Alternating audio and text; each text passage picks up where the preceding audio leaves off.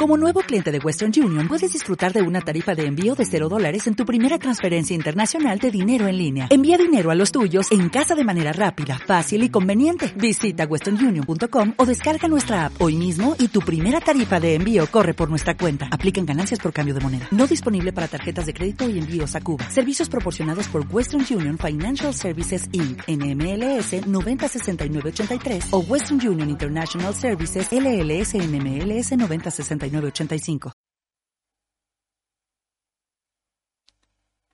Invocamos a la Santísima Trinidad en el nombre del Padre, del Hijo y del Espíritu Santo. Amén.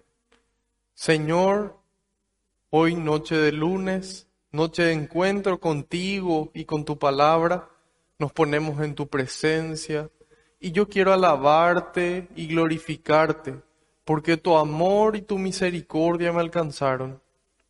Quiero alabarte y glorificarte, Señor, porque solo tú eres santo y tuyo es el poder, el honor y la gloria por siempre, Señor. Quiero alabarte y glorificarte porque no nos tratas como merecen nuestras culpas.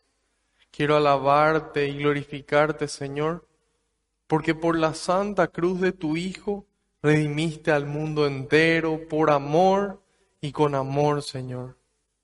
Finalmente quiero alabarte y glorificarte porque solamente tú eres santo y tuyo es el poder, el honor y la gloria por siempre, Señor. En este momento, Jesús, te pido que se cumpla tu palabra Tú dijiste que donde dos o más se reúnan en tu nombre, ahí vas a estar vos presente, Señor. Y nosotros sabemos que aunque no te podamos ver, tú estás aquí entre nosotros, contentísimo de que invirtamos nuestro tiempo en encontrarnos contigo, con tu palabra, con tu amor. Te pido, Jesús, que tú vayas por delante, que puedas allanar los caminos, que puedas arar la tierra de nuestra mente y nuestro corazón, para que esta semilla que se va a sembrar, que es tu palabra, pueda dar fruto y fruto en abundancia. En algunos el 30, en otros el 60 y en otros el 100%, Señor. Frutos de amor, frutos que permanezcan. En este momento también, Señor, deposito en tus manos cada pedido de oración que recibimos y cada intención que los aquí presentes y los del que están del otro lado de la pantalla traemos en el corazón, incluso aquello que no nos animamos a pedir. También, Señor, en este momento depositamos esa situación difícil, ese problema, aquello que angustia nuestro corazón, aquello que le aprieta, lo soltamos y lo ponemos en tus manos junto con nuestras alegrías, nuestros sueños, nuestras bendiciones, nuestra familia. Todo en tus manos, Señor, porque sabemos que no hay mejor lugar que ellas y porque tú todo lo recoges con alegría y se lo entregas al Padre para que Él le conceda a cada uno la gracia que está necesitando, a su debido tiempo y acorde a su voluntad. Gloria y alabanza sean dadas a ti por los siglos de los siglos. Amén. Ahora les pido que repitan después de mí esta invocación al Espíritu Santo. Espíritu Santo, vacíame de mí y lléname de ti hasta rebosar. Espíritu Santo, vacíame de mí y lléname de ti hasta rebosar. Una última vez, convencidos y con amor. Espíritu Santo, vacíame de mí y lléname de ti hasta rebosar. Que así sea. Amén. Ahora quiero pedirles, queridos hermanos, que en un momento de silencio intercedan por mí ante el Padre, para que todo lo que transmita sea su voluntad con las palabras del Hijo y que sea el Espíritu Santo el que obre con intensidad en ustedes y en mí también.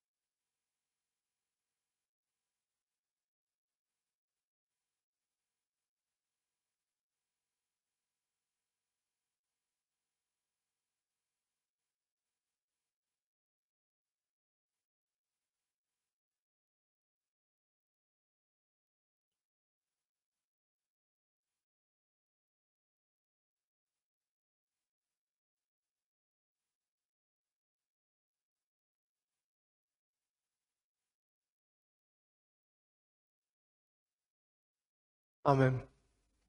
Muchas gracias. Ahora vamos a continuar con nuestra primera lectura del día.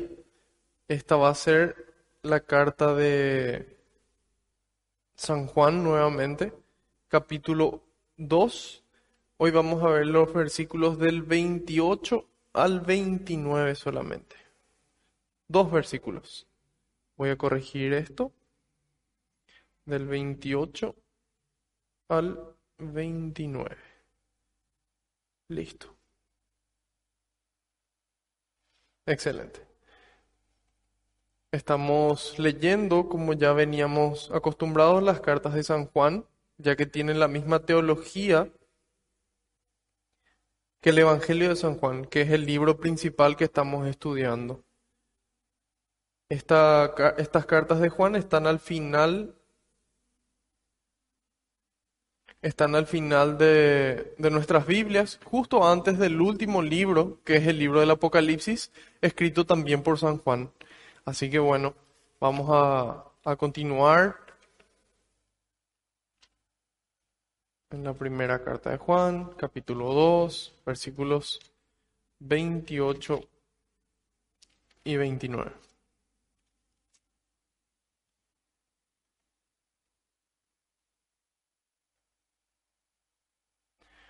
Y ahora, hijitos, permanezcan en Él. Haciéndolo, tendremos plena confianza cuando aparezca en su gloria, en vez de sentir vergüenza ante Él cuando nos venga a pedir cuentas. Si saben que Él es justo, reconozcan que todo el que practica la justicia ha nacido de Dios. Palabra de Dios, te alabamos, Señor. En esta carta de San Juan nosotros habíamos visto cómo él nos trata de hijitos constantemente. Habrá dicho unas 20 veces en esta, en esta partecita solamente de sus cartas. Y él repite porque quiere que tengamos presente el cariño con el que él nos transmite estas enseñanzas. No me voy a cansar de repetir que los padres, la mayoría de ellos, buscan lo mejor para sus hijos. ¿Qué es lo que le entrega? Todo aquello mejor que ellos pudieron recibir. Incluso a veces trabajan para poder darles a ellos aquello que ellos no tuvieron. Sin embargo, San Juan sí tuvo la gracia de conocer al Señor, sí tuvo la gracia de conocer la palabra de Dios, de conocerle a Jesús. Y Él nos escribe a nosotros como hijos en el Espíritu, como hijos espirituales suyos y nos deja lo mejor que Él tiene, que es la palabra de Dios. Y bueno, aparte de estas tres cartas, son eh, las únicas tres cartas de todo el Nuevo Testamento, en el sentido de que es la única persona que escribió tres cartas y las tres cartas están aquí en el, en el Nuevo Testamento. Y nos dejó, aparte de las tres cartas, nos dejó su Evangelio y nos dejó el libro del Apocalipsis en este capítulo nos enseñaba varias cosas. Primero, nos enseñaba que es importante cumplir los mandamientos. Cumplir los mandamientos. En la medida en la que yo cumplo los mandamientos, yo permanezco en la presencia de Dios. Después nos enseñaba que es importante dejar de hacer el mal y hacer el bien. O hacer el bien y dejar de hacer el mal hago ese énfasis, ese acento, porque es importante que nosotros tengamos eso presente. Que una cosa es hacer cosas buenas. Nosotros tal vez empecemos a hacer obras de caridad, empecemos a asistir a misa, empecemos a confesarnos con frecuencia, empecemos a tratarle mejor a la gente, empecemos a pensar de una forma más santa y empezamos a hacer esas cosas buenas. Sin embargo, es como que las cosas malas levantamos la alfombra y vamos escondiendo. ¿Y qué nos tranquiliza? Esas cosas buenas que empezamos a hacer o que continuamos haciendo. Sin embargo, las cosas malas es como que queremos esconderlas. Sin embargo, Dios que todo lo ve, Él nos pide que además de hacer esas cosas buenas, dejemos de hacer las cosas malas. Y entonces así nuestro testimonio ante el mundo es impecable es coherente con lo que decimos. Y la misma cosa, otras veces empezamos por el otro lado, empezamos a dejar de hacer cosas dañinas, empezamos a dejar de cometer esos pecados que más nos gustaba cometer, hasta que llega un punto que decimos, bueno, esto que tanto me costaba, hoy ya me cuesta mucho menos. Ya caigo mucho, muchas menos veces en ese pecado. Y sin embargo, no hacemos el bien, no producimos ese fruto de amor. Y Dios quiere ambas cosas, que produzcamos el fruto de amor y que dejemos de producir los frutos de muerte. Porque la consecuencia del pecado es la muerte. Eso nos cuenta San Pablo en la carta a los Romanos capítulo 6, versículo 23. El salario del pecado es la muerte. Por eso nosotros estamos llamados a poder dejar el pecado y a amar ambas cosas. San Juan en su carta nos enseña a cumplir los mandamientos, a hacer el bien, a dejar de hacer el mal. Y lo otro que nos enseñó hasta el momento es esa prioridad uno a Dios. Prioridad uno a Dios por sobre todas las cosas. Y que es importante que nosotros tengamos esa amistad con Dios. Y en la medida en la que somos amigos de Dios, Él nos santifica. Él nos hace más parecidos a Él nos hace pensar como Él, nos hace sentir como Él y finalmente nos hace actuar como Él. Y eso lo hace a través de su Espíritu Santo, que en nuestra vida interior renueva, renueva nuestro pensamiento, renueva nuestro corazón y finalmente eso se traduce en obras. Habíamos visto de que aquí mencionaba que lo principal es permanecer en Cristo, permanecer en Cristo. Y eso significaba permanecer en una relación con Él. Y por eso es que aquí vuelve a repetir en el 28, dice, y ahora, hijitos, permanezcan en Él, permanezcan en Cristo, en su presencia, en su amor, en sus mandamientos. Haciéndolo, tendremos plena confianza cuando aparezca en su gloria. ¿Qué significa esto cuando aparezca en su gloria? Nosotros estamos hoy presentes en la tierra después de la primera venida de Cristo. Cristo se encarnó en María, se hizo carne, ahí fue engendrado, no creado. Ya dijimos eso que Él no fue creado en ese momento, sino que Él fue engendrado, porque Él siendo Dios existió desde siempre. Eso decía ya el Evangelio de San Juan. En el principio la palabra estaba con Dios y la palabra era Dios. Ese es Jesús. Entonces Jesús fue engendrado por el Espíritu Santo en María y esa fue su primera venida. Sin embargo, Cristo vive toda su vida, termina su etapa adulta a los 33 años aproximadamente, y ahí Él muere pero resucita y él sube al cielo con su cuerpo glorificado. El mismo cuerpo. Por eso cuando él se aparece después a sus discípulos, él les muestra las llagas y siguen teniendo los agujeros. Por eso generalmente las representaciones de Jesús vemos de que tiene los agujeros de las llagas, pero ya no sangran. Cuando vemos que Jesús se le aparece después, ya no sangran. ¿Por qué? Porque es un cuerpo, el mismo cuerpo glorificado. Ok, excelente. Jesús vino por primera vez, murió, resucitó, nos libró del pecado. ¿Y dónde está ahora? Está sentado a la derecha de Dios Padre Todopoderoso, Creador del cielo y de la tierra. ¿Le suenan esas palabras? Espero que sí, porque si no significa que, que prácticamente nunca rezan el credo. Todos los domingos se reza eso en la misa. Eh, y si no, bueno, no, no se preocupen, no es tan nefasto. Pueden empezar a aprender el credo y asistir a misas. Siempre es buen momento para aumentar la frecuencia de, de asistencia a la misa. Pero espero que, que, todos hayan reconocido. Está sentado a la derecha de Dios Padre Todopoderoso. Desde allí vendrá a juzgar a vivos y muertos. Esa va a ser su segunda venida. Él está sentado porque Él es el rey, está sentado en el trono y va a venir para darnos a cada uno acorde a las decisiones que nosotros libremente tomamos. Y esa segunda venida se llama parusía, cuando ya va a ser básicamente el fin de todo. Aquí de, de lo que es la tierra no va a quedar nada. Y en ese momento va, a juzgar a vivos y muertos, todos los que hayamos muerto antes de su venida y a todos los que estén vivos en el momento en el que Él venga. No sabemos si, que no, si vamos a estar muertos ya tampoco nosotros, a lo mejor viene antes de que, de que nosotros muramos, pero es, es improbable. Y aquí nos dice,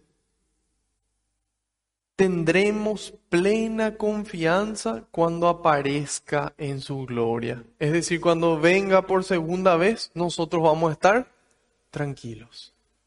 Nosotros vamos a estar en paz.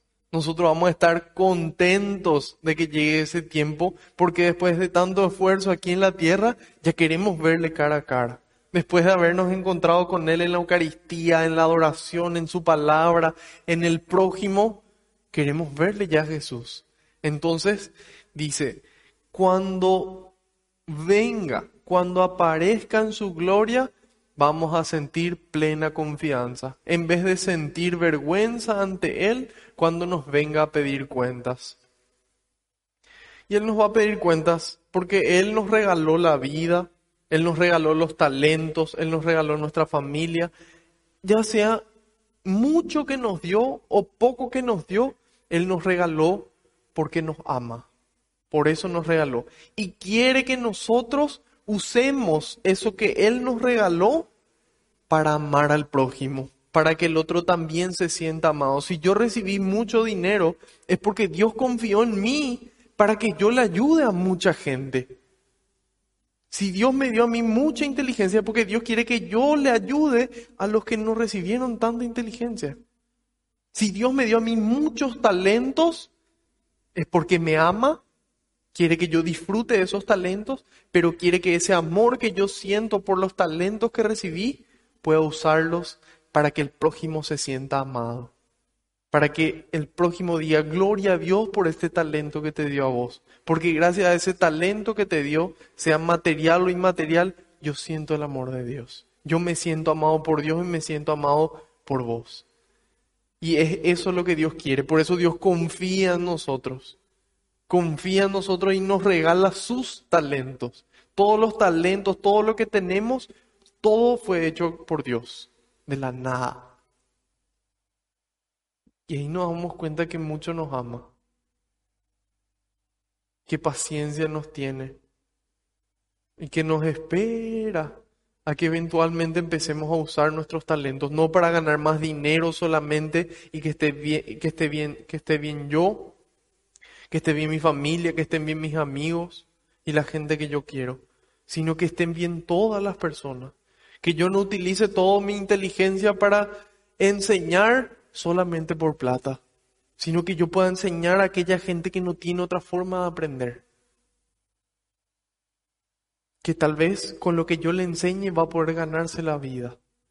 Y si yo puedo darlo gratis, y gloria a Dios que puedo darlo gratis. Y si hay personas que no recibieron el amor de una familia, pueden recibir mi amor. Y si no recibieron educación, pueden recibir educación. Y entonces todo lo que yo tengo, alguien puede recibir. Y así es Dios así de mucho nos ama y por eso tenemos que rendir cuenta.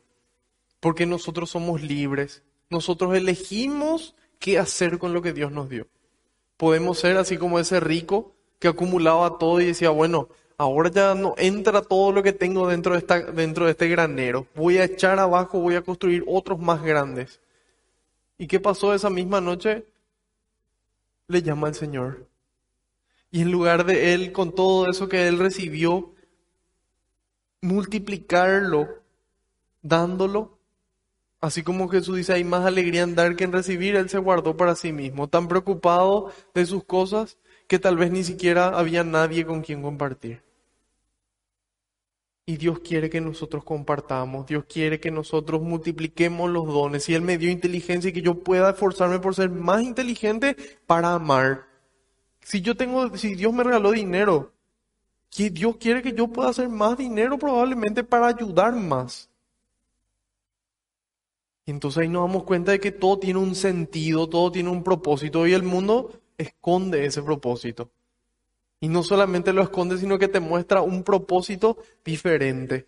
Que el propósito es ser feliz yo. Y después de mí yo. Y una tercera vez yo. Y al último, yo. O a lo mejor alguien más. Lo importante es que yo tenga dinero para viajar, de que yo tenga dinero para comer lo que quiera, que yo tenga dinero para hacer lo que yo quiera. Al punto de que si puedo tener menos hijos para que yo disfrute más de mi relación con mi esposa y de los bienes, que así sea. Y ahí nos damos cuenta de, cómo hoy cada vez tienen menos hijos las personas. Y detrás se esconde muchas veces un egoísmo un egoísmo de querer disfrutar yo y vos al máximo posible, como si fuera que no existe una vida después de esto. Sin embargo, Jesús dice, el que quiera salvar su vida, la perderá. Pero el que pierda su vida por mí, dice Jesús, la salvará. Entonces, ¿está mal tener dinero? Claro que no. ¿Está mal tener talento? Por supuesto que no. Lo malo es guardarme para mí solo. Porque ese es un antitestimonio. Un antitestimonio. Porque Dios me dio a mí para que yo lo use en ciertas cosas. Y yo dije que no. Y ahí tenemos la parábola de los talentos. A alguno le dio cinco, al otro le dio dos, al otro le dio uno. Y el que, al que le dio cinco multiplicó y trajo otros cinco. Y le dice, siervo bueno, paso a ocupar. Y le da su recompensa. Y en Mateo me gusta mucho porque al que, al que le dio dos o tres y, multiplicó, le da el mismo premio al que, que al que multiplicó cinco. Y sin embargo, el que tenía uno que hizo, enterró su talento en la arena. Y después cuando viene el Señor, le dice, ¿y después? ¿Qué hiciste con lo que te di? Y ahí admite esta persona y dice, Señor, yo sé que vos sos exigente. Yo sé que vos cosechás donde no sembraste. Pero tuve miedo. enterré, mi, enterré mi talento bajo tierra y aquí te lo devuelvo. Y ahí le dice Dios, ¿y por qué no pusiste por lo menos en el banco, así por lo menos con los intereses? ¿Por qué no hiciste algo? Con el talento que recibiste. Si yo te enseñé a vos a bailar, yo te enseñaba a ejecutar instrumentos, ¿por qué no le alabas a Dios? ¿Por qué no le enseñas a otras personas a hacer lo mismo? Si yo te, si yo te di a vos el talento de X, pone ahí el talento o los talentos que Dios te dio. ¿Por qué no usaste para construir el reino? Por lo menos así, y si te di poco, y bueno, y un poquito. No hace falta decir, ah, no, lo que pasa es que a mí Dios no me dio esa capacidad de hablar, a mí Dios no me dio esa presencia, a mí Dios no me dio esa inteligencia. No, lo que Dios te dio es lo que Él en su sabiduría sabía que vos ibas a poder manejar. Y eso, eso es lo que Dios quiso darte. Entonces yo agradecido en lugar de envidioso de lo que el otro tiene, hago yo mi parte. Y si mi parte es solamente rezar, y solamente rezo. Y si mi parte es evangelizar, evangelizo. Y si mi parte es compartir esta transmisión que otra persona está haciendo, comparto. Pero Dios nos va a pedir cuentas. Él quiere una respuesta. Él quiere una respuesta. Y nos toca a nosotros responder. ¿Y qué dice? Que si nosotros vivimos de cierta forma, cuando nos toque enfrentar la muerte, nosotros vamos a enfrentar con paz. Nosotros vamos a enfrentar tranquilo porque sabemos que en nuestra vida hicimos todo lo que pudimos para amar. Hicimos todo lo que estaba a nuestro alcance para construir el reino. Entonces cuando me llama el Señor, yo me voy tranquilo. Con la mochila cargada de todos los actos de amor que hice durante mi vida.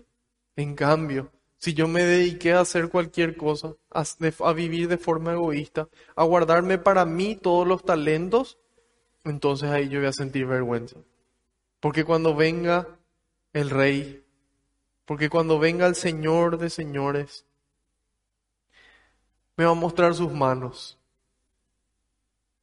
me va a mostrar su costado, me va a mostrar sus pies y me va a decir, yo entregué mi vida por vos.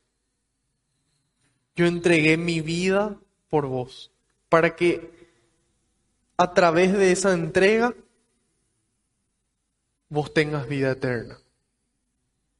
Y sin embargo, no te interesó. Yo quiero más que nadie sobre la faz de la tierra que, que acojas el regalo, que aceptes el regalo de amor que yo te doy y que me des también tu amor. Eso es lo que Cristo quiere. Cristo quiere que nosotros le amemos. El Padre quiere que nosotros le amemos. El Espíritu Santo quiere que nosotros le amemos y nos dejemos amar. Finalmente todo esto es una respuesta de amor. Si nosotros vivimos de tal forma en la que nos llegue la muerte, enfrentamos tranquilos. Y si nos toca morir jóvenes para mayor gloria de Dios, que así sea. Y si nos toca morir de viejos ancianitos para mayor gloria de Dios, que así sea. Pero que vivamos de tal forma que cada día, si el Señor nos llama, nosotros nos vamos contentos a su presencia, sin arrepentimientos o por lo menos la menor cantidad de arrepentimiento posible, porque como humanos generalmente fallamos. Y ahí de eso va a depender. Y ahí nos dice en el 29, si saben que Él es justo, justo dice con mayúscula, reconozcan que todo el que practica la justicia ha nacido de Dios. Aquí utiliza la palabra justo. Cuando cuando leí, cuando estaba preparando esta catequesis, leí justo. Y inmediatamente después me vino San José a la mente. Cuando se habla de él en la Biblia en Mateo 1.19, ahí cuenta justamente, justamente, cómo San José teniendo miedo de que María le haya sido infiel, decidió abandonarla en secreto. Porque él era un hombre justo, dice. Y utiliza, busqué la traducción griego-español a ver si es que era exactamente la misma palabra y es. Es la palabra dikaios. Dikaios, que significa equitativo, que significa inocente, santo. Inocente, santo. Y, este es el año de San José. Nosotros este año 2021 estamos viviendo el año de San José, así como lo, declaró el Papa Francisco. Y ese es, ese es un llamado de atención para nosotros, que nosotros podamos fijarnos en San José. Él es el patrono universal de la iglesia. Ese es San José. San José es aquel hombre en quien Dios Padre, el creador del universo, decidió depositar la paternidad de su hijo aquí en la tierra. La vida del unigénito, la vida del Salvador, Yahvé decidió depositar en José. O sea, imagínense qué, qué tan bueno habrá sido, qué tan bueno es, porque está vivo y, y resucitado ya también en el cielo sin su cuerpo resucitado todavía, porque eso va a ocurrir recién al final de los tiempos. Todos los cuerpos, nuestros cuerpos, por algún extraño misterio se separa nuestra dimensión corporal de nuestra alma. Nuestra alma en el momento en el que morimos va a juicio. Y entonces ahí nosotros rendimos cuenta, traemos, mira Señor, todo esto es lo que yo hice, gracias por tanto. Y ahí, ok, bendito de mi Padre, paso a ocupar el lugar que fue reservado para ti, para vos desde el inicio de los tiempos. Y bueno, si nosotros llegamos ahí con unas pocas moneditas y bastantes problemas y pecados, entonces, bueno, la situación es diferente. Y ahí la respuesta es, malditos de mi Padre, de mi Padre no, no son malditos, malditos pasen a ocupar el lugar que fue reservado para el demonio y sus, y sus ángeles. Y nos damos cuenta que nosotros tenemos grandes ejemplos. Tenemos grandes ejemplos, así como San José. Y dos características eran, eran especiales en él. La obediencia que él tenía a Dios y la atención a su familia. La atención a su familia. Entonces, vemos de que San José era un hombre justo. Era un hombre justo, que escuchaba a Dios y lo obedecía a pesar de sus temores, a pesar de sus dificultades, así como, como le leímos en Mateo. Y vamos a, pedirle entonces a Dios perdón, vamos a pedirle a, San José que Él interceda por nosotros, para que nosotros también podamos ser justos. Una persona justa, una persona llena de virtudes. ¿Y qué significa ser justo? Si nosotros decimos, bueno, una persona justa, nosotros lo vemos desde el lado de la justicia humana. Y la justicia humana, si nosotros miramos lo que es derecho, derecho penal, en lo que es derecho, está la justicia es retributiva. ¿Qué significa retributiva? Que al que comete un, al que comete un, un delito, después de un juicio se le asigna un castigo. Un delito, un castigo. Otro delito, otro castigo. Un delito menor, un castigo menor. Un delito mayor, un castigo mayor. Sin embargo, cuando nosotros miramos este sistema de justicia retributiva, se llama, nos damos cuenta de que no tiene eh, una eficacia deseada. ¿Por qué? Porque la idea de la justicia, la idea de ese castigo, es que la persona cambie. Es que la persona aprenda y deje de hacer ese delito. Sin embargo, nosotros miramos en la historia desde que existe el derecho penal y eso no, no se cumple, no se satisface, porque no le satisface ni a la víctima que fue víctima del delito, ni al delincuente. Y de ahí es donde la justicia hoy día va adquiriendo un nuevo concepto, que es la justicia restaurativa. Restaurativa, busca restaurar el daño producido por el delincuente y busca restaurarle al delincuente cuya consecuencia trae consigo. Trae consigo. Y esta justicia restaurativa es más parecida a la justicia de Dios. ¿Por qué?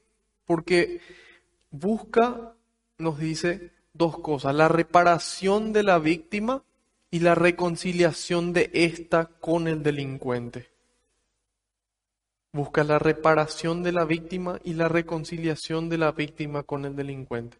Evidentemente que acá en Paraguay estamos lejísimos todavía de esto, pero en algunas partes del mundo está mejorando la justicia.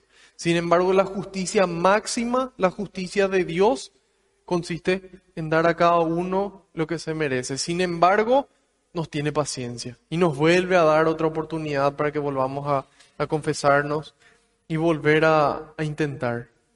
Y nos dice aquí, finalmente, permanezcan en Él, para que cuando nos llame podamos irnos con plena confianza, podamos irnos en paz, sin sentir vergüenza, y que eso lo hayamos logrado a través de la práctica de la justicia. Y quien practica la justicia ha nacido de Dios, porque todo acto bueno, todo acto de amor viene de Dios. Inclusive personas que niegan a Dios, como los ateos, o personas satánicas que realicen algún acto de amor hacia sus hijos, por ejemplo, ese acto de amor es Dios obrando, es el amor de Dios obrando en esa persona. Y ahí nos damos cuenta que en la medida en la que más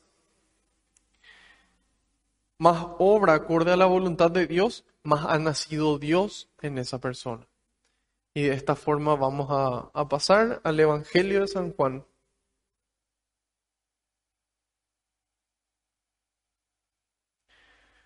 Hoy veremos el capítulo número 4. Vamos a ver desde los versículos 31 al 43. A ver, Juan 4.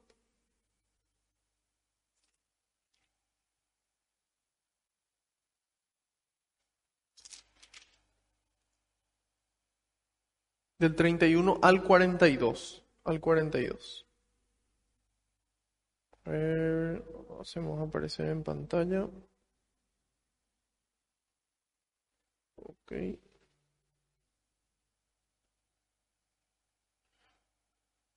Bien, ahí estamos.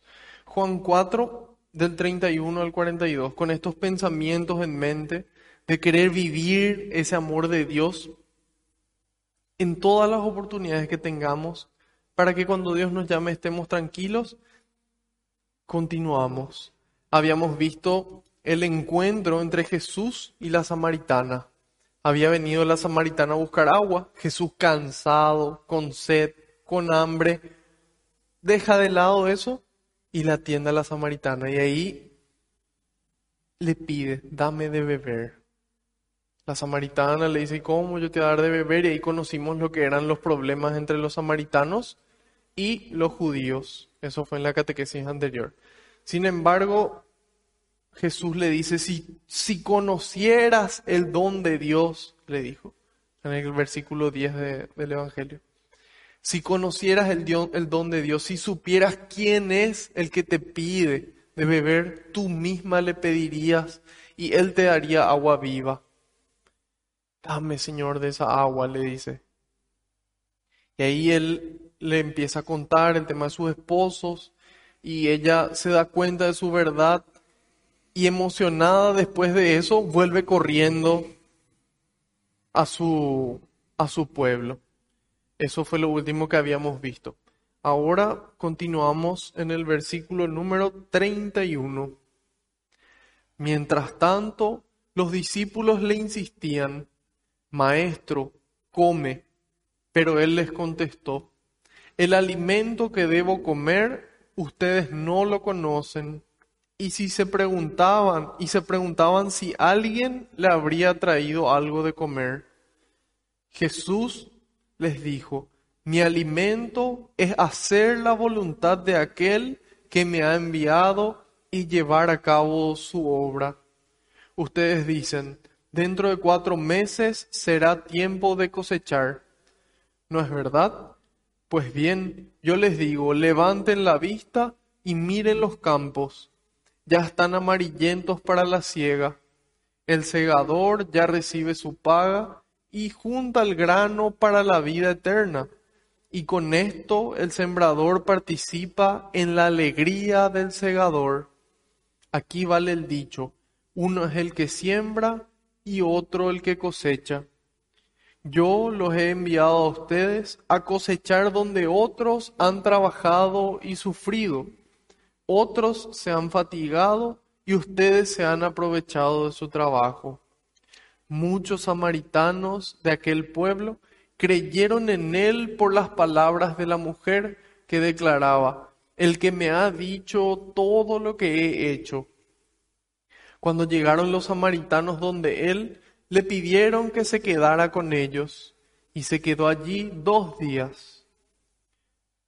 Muchos más creyeron al oír su palabra y decían a la mujer, ya no creemos por lo que tú nos has contado, nosotros mismos lo hemos escuchado y sabemos que este es verdaderamente el Salvador del mundo. Palabra del Señor, gloria a ti, Señor Jesús. Habíamos dicho nosotros que que siempre el encuentro con Jesús transforma, que el encuentro con Jesús marca una diferencia en nuestras vidas. Y eso fue lo que ocurrió con esta mujer. Ella se encuentra con Jesús, escucha lo que Él tiene para decirle y se da cuenta que es verdad. Se da cuenta de que es su verdad.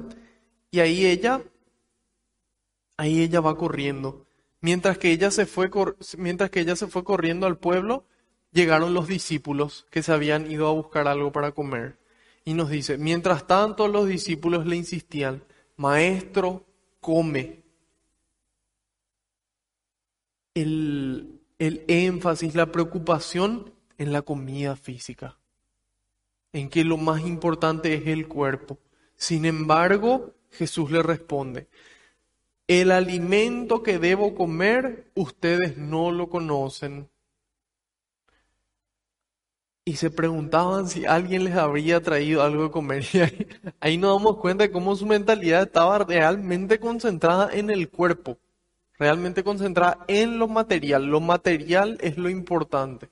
Sin embargo, Jesús nos dice algo más. Nos dice hay algo más importante que la comida física.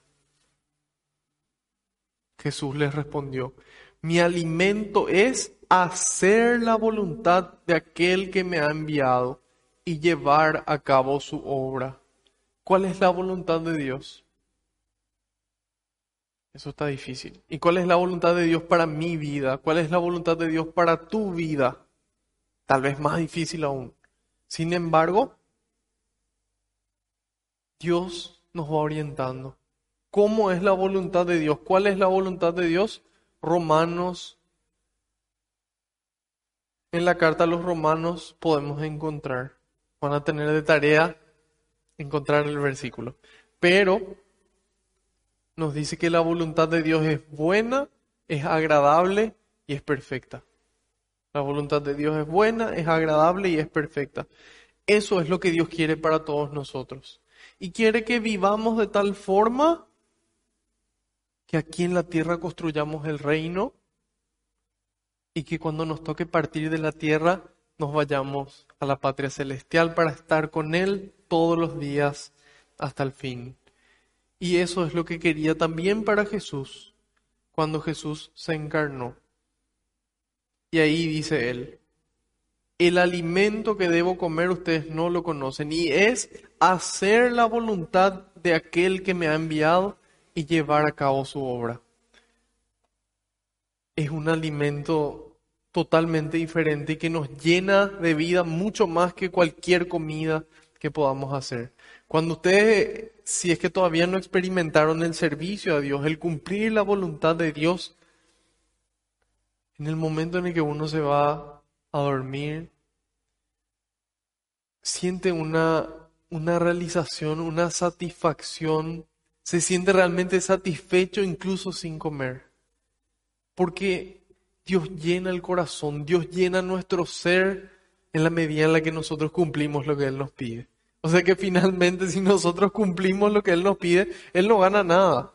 Él es Dios, Él no necesita que nosotros cumplamos. Sin embargo, ganamos nosotros por esa satisfacción y gana el prójimo. Porque Él recibe el amor de Dios a través nuestro.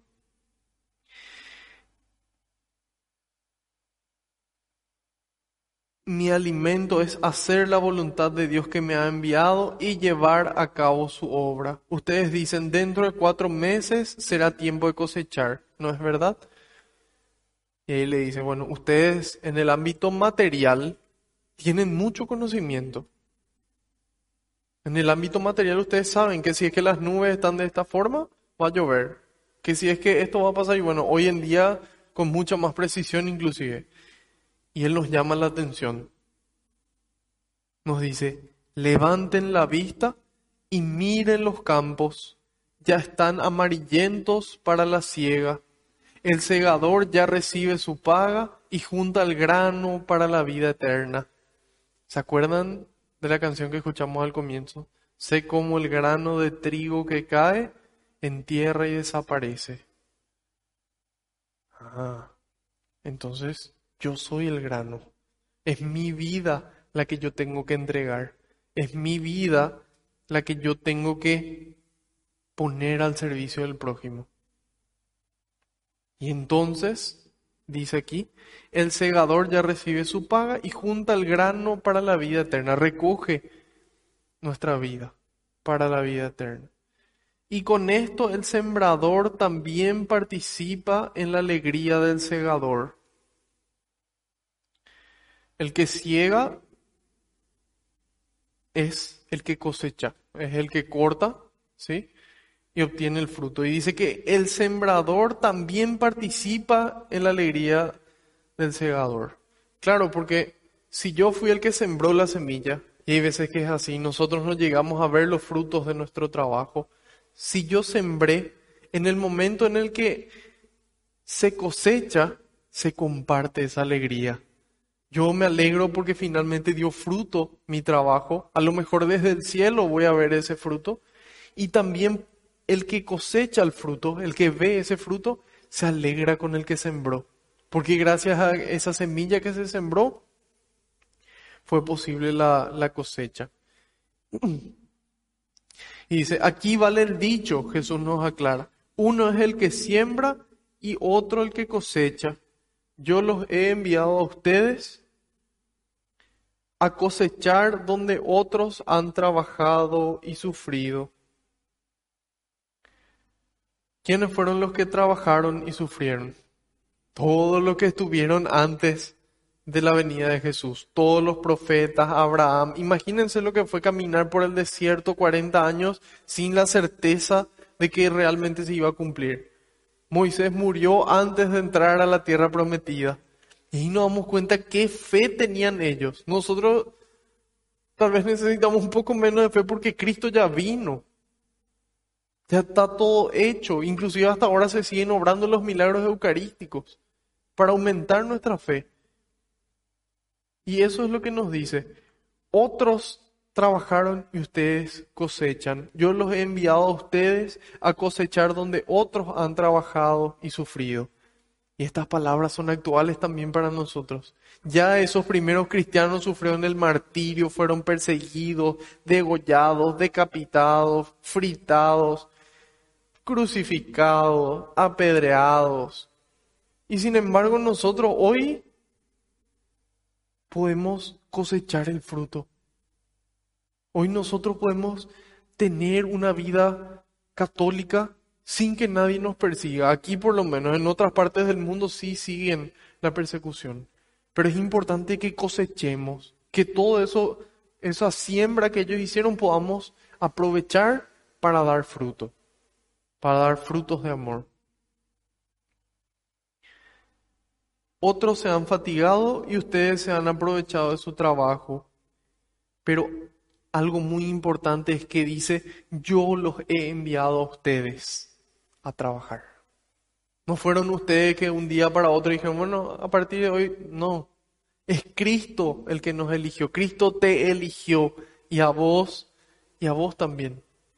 Cristo te eligió para trabajar y me eligió a mí. Y aquí estoy trabajando y procurando dar mi grano, mi grano de trigo, para que algún día pueda decirle, Señor, aquí está. Señor, esto es lo que pude lograr. Gracias por, todo por todas las oportunidades que me diste. Gracias por el amor que me diste para poder dar fruto. Gracias por la fuerza que me diste para perseverar hasta el final. A eso a eso apuntamos. Y dice, muchos samaritanos de aquel pueblo creyeron en él por las palabras de la mujer. Ahí nos damos cuenta de qué tan importante es ese testimonio. Dijimos, el encuentro con Cristo transforma, pero no me puedo quedar callado. Yo tengo que llevar eso con mis palabras y mis obras. Que declaraba la mujer, el que me ha dicho todo lo que he hecho. Eso que Dios hizo en mi vida, eso yo transmito. Lo que Jesús hizo por mí, el amor que me dio a mí. Y eso es lo que yo, lo que yo anuncio.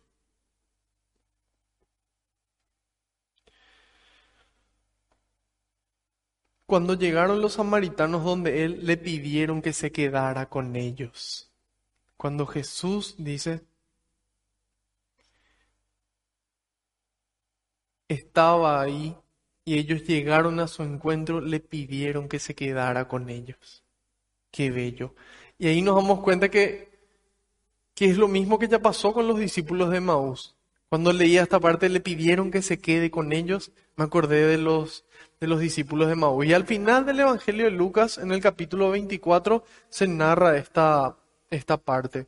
Y ahí, en el día de la resurrección, a partir del, versículo 13, si no me equivoco, es cuando Jesús se le aparece a estos dos personajes, dos discípulos de él que se iban caminando a Maús y conversaban por el camino, discutían y Jesús sale a su encuentro. Y les pregunta, ¿y de qué están hablando? Y los otros dos, enojados, le dicen, ¿acaso sos vos el único que no sabe lo que pasó con Jesús? Ellos lo que no sabían era que estaban hablando con Jesús. Y sin embargo, Jesús después les responde en el versículo 25. Entonces Él le dijo, que poco entienden ustedes y qué lentos son sus corazones para creer todo lo que anunciaron los profetas. Porque ellos le decían, sí, y Él iba a ser el Mesías, pero finalmente murió. Y ahí Jesús le responde, qué poco entienden ustedes y qué lentos son sus corazones para creer lo que anunciaron los profetas. ¿No tenía que ser así? Y que el Mesías padeciera para entrar en su gloria. Y les interpretó lo que se decía de él en todas las escrituras, comenzando por Moisés y siguiendo por los profetas. Y eso hace Jesús para nosotros, nos explica toda su palabra. Y dice, al llegar cerca del pueblo al que iban, hizo como que quisiera seguir adelante, pero ellos le insistieron, quédate con nosotros, quédate con nosotros. Mientras estaba a la mesa con ellos, tomó el pan, pronunció la bendición, lo partió y se lo dio. En ese momento se le abrieron los ojos y lo reconocieron, pero él desapareció. Entonces se dijeron el uno al otro, ¿no sentíamos arder nuestro corazón cuando, hablaba, cuando nos hablaba en el camino y nos explicaba las escrituras? De inmediato se levantaron y volvieron a Jerusalén, donde encontraron reunidos a los once y a los de su grupo. Estos les dijeron, es verdad, el Señor ha resucitado y se ha aparecido a Simón.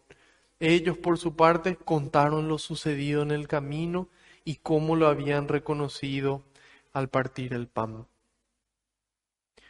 Tanto aquí los, los samaritanos como los discípulos de Maús, como tantas personas que se encontraron con Cristo, fue necesario que ellos dejen algo. Esto implica quedarme con Jesús. Querer quedarme con Jesús. Él siempre quiere. Pero yo muchas veces elijo cualquier otra cosa. Jesús siempre quiere, pero yo a veces elijo otras cosas. Y si es que yo elijo otras cosas, es probablemente porque yo todavía no me encontré con Él. Todavía yo no tuve ese encuentro así cara a cara.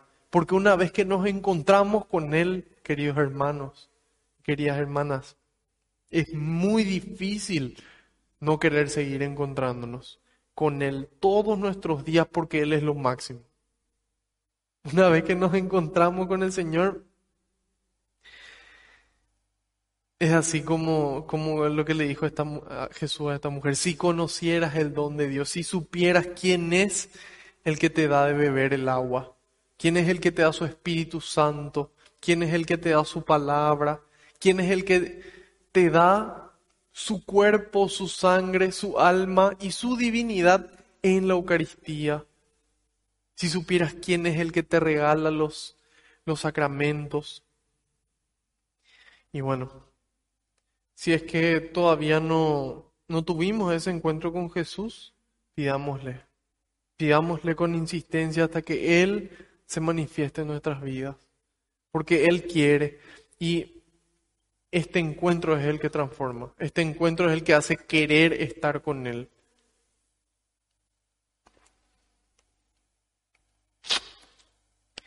Y ahí le tenemos a los apóstoles que dejaron algo para estar con Él. Tenemos a San Pablo, a los discípulos de Maús. Tenemos a la samaritana que dejó su balde y se fue corriendo. Y tenemos a los samaritanos. Pero esta gente dejó algo. Esta gente tuvo que dejar algo. Dejó un rato a su familia para irse junto a Jesús. Dejó un rato a sus amigos. Dejó un rato el chisme con sus vecinos. Dejó un rato Netflix, Spotify y su novela. Su entretenimiento aquel entonces, no sabemos. Dejaron un rato para quedarse con Jesús. Dejaron su trabajo. Dejaron su trabajo para quedarse con Jesús. Y una vez que dejaron eso, se pudieron encontrar con Él. Y así como estos discípulos, que cada uno que se encontraba daba testimonio y decía, sí, esto es lo que hizo en mi vida, sí, esto es lo que hizo en mi vida. Y ahí ocurre lo que pasó con ellos. Muchos más creyeron al oír su palabra y le decían a la mujer, ya no creemos por lo que tú has contado. Nosotros mismos lo hemos escuchado y sabemos que este es verdaderamente el Salvador del mundo. Y eso es lo que quiere Cristo. Y para eso yo estoy aquí cada lunes, para lograr para intentar por lo menos que ustedes se encuentren con el Señor, que ustedes busquen encontrarse con Él, que ustedes se enamoren de Él viendo lo que Él hizo en mi vida y lo que sigue haciendo, porque así es Él, Él nunca se cansa de, de obrar y que ustedes puedan experimentar y que ustedes digan, yo no creo más por lo que vos nos decís los lunes, Marco, yo creo porque Jesús hizo esto en mi vida. Yo le amo a Jesús porque Él me amó primero, porque Él se entregó por mí, porque Él me dio esta gracia, porque Él hizo esto. Y para eso yo estoy aquí sentado. Y eventualmente llegamos, y ojalá lleguemos todos al, a lo que decía San Pablo en la carta a los Romanos, capítulo 14, versículo 8. Si vivimos, vivimos para el Señor, y si morimos, morimos para el Señor tanto en la vida como en la muerte, pertenecemos al Señor. Romanos 14, 8 y en Filipenses 3, 8 dice, más aún, dice San Pablo, todo me parece una desventaja, todo me parece una desventaja comparado con el inapreciable conocimiento de Cristo Jesús, mi Señor, mío él es mi rey, mi señor, mi amigo, mi maestro. Todo me parece una desventaja comparado con el inapreciable conocimiento de Cristo Jesús, mi Señor. Por Él he sacrificado todas las cosas a las que considero como desperdicio con tal de ganar a Cristo, que a todo considero basura comparado con ganar a Cristo, dice San Pablo. Y yo puedo pensar, bueno, yo quiero ganarle a Cristo, pero ¿y mi familia? ¿Y mis amigos? ¿Y mis cosas?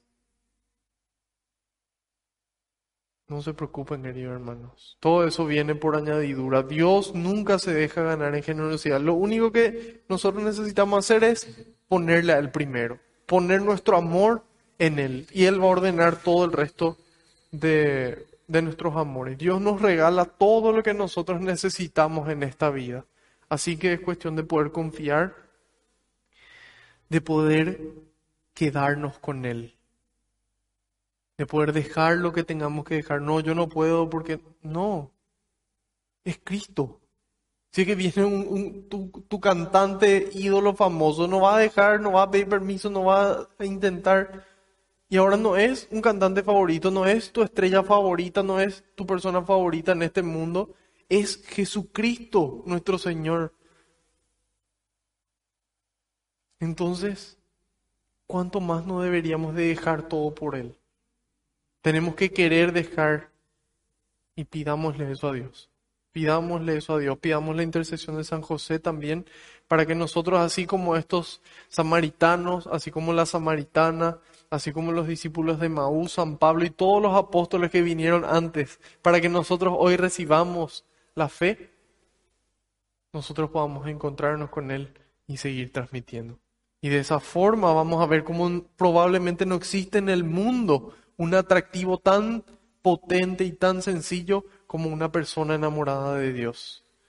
No existe un atractivo hacia Dios como una persona que transmite el amor de Dios. Y esos somos nosotros. A eso nos llamó Dios. Y yo sé que parece imposible y es imposible para nosotros, pero para Dios nada es posible.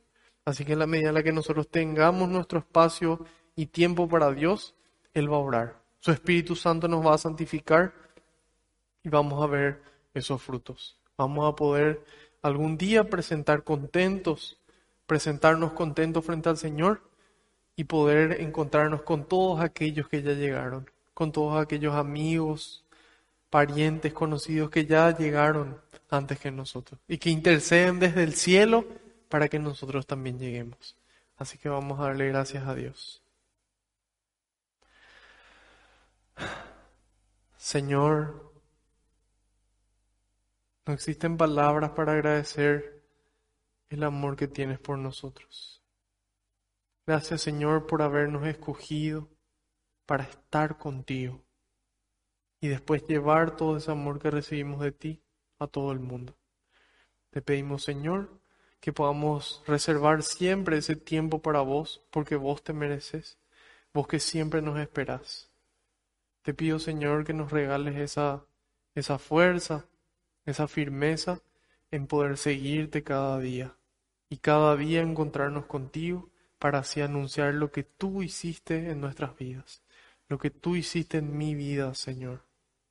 Envía, Señor, más obreros a la viña, porque la cosecha es grande y los trabajadores son pocos. Gloria y alabanza sean dadas a ti por los siglos de los siglos. Amén. Te decimos todos juntos, Padre nuestro que estás en el cielo, santificado sea tu nombre, venga a nosotros tu reino, hágase tu voluntad en la tierra como en el cielo. Danos hoy nuestro pan de cada día Perdona nuestras ofensas, como también nosotros perdonamos a los que nos ofenden. No nos dejes caer en tentación y líbranos del mal. Amén. Madre Santa, tú sí que te encontraste con Jesús. Tú le trajiste al mundo y te pedimos, Madre, que nosotros no seamos funcionarios eclesiales, que no seamos personas que rutinariamente hacen lo que hacen, sino que a partir del encuentro con tu Hijo llevemos su amor a cada cosa que hacemos, dentro y fuera de la iglesia. Dios te salve María, llena eres de gracia, el Señor es contigo. Bendita tú entre las mujeres, y bendito es el fruto de tu vientre, Jesús. Santa María, Madre de Dios, ruega por nosotros los pecadores, ahora y en la hora de nuestra muerte. Amén. Haciendo caso al pedido del Papa, rezamos a San Miguel Arcángel. San Miguel Arcángel, defiéndenos en la batalla, sé nuestro amparo contra la perversidad y acechanzas del demonio. Reprímale Dios, pedimos suplicantes, y tú, príncipe de la milicia celestial, arroja al infierno con el divino poder a Satanás y a los demás espíritus malignos que andan dispersos por el mundo para la perdición de las almas. Amén. Gloria al Padre, al Hijo y al Espíritu Santo, como era en el principio, ahora y siempre, por los siglos de los siglos. Amén. Alabado sea Jesucristo, sea por siempre bendito y alabado. Que la paz y la alegría del Señor nos acompañen a todas partes. En el nombre del Padre, del Hijo y del Espíritu Santo. Amén. Arrancó el mes de septiembre, queridos hermanos, mes de la palabra de Dios, mes de San Jerónimo, mes de la Virgen de los Dolores, mes de la Virgen del Rosario, mes de la Natividad de María. Así que bueno, estamos en un mes muy especial y vamos a, aprovecharlo, a sacarle el jugo y a darle gracias a Dios por tantos regalos en este, en este mes de septiembre. Y bueno, nos veremos el próximo lunes, Dios mediante y por delante, a la misma hora y por el mismo canal. Y si ya lo están viendo desde YouTube, no olviden darle me gusta al video y suscribirse al canal. Así también ayudan a que YouTube muestre el contenido a más personas. Nos veremos el próximo lunes. Buenas noches.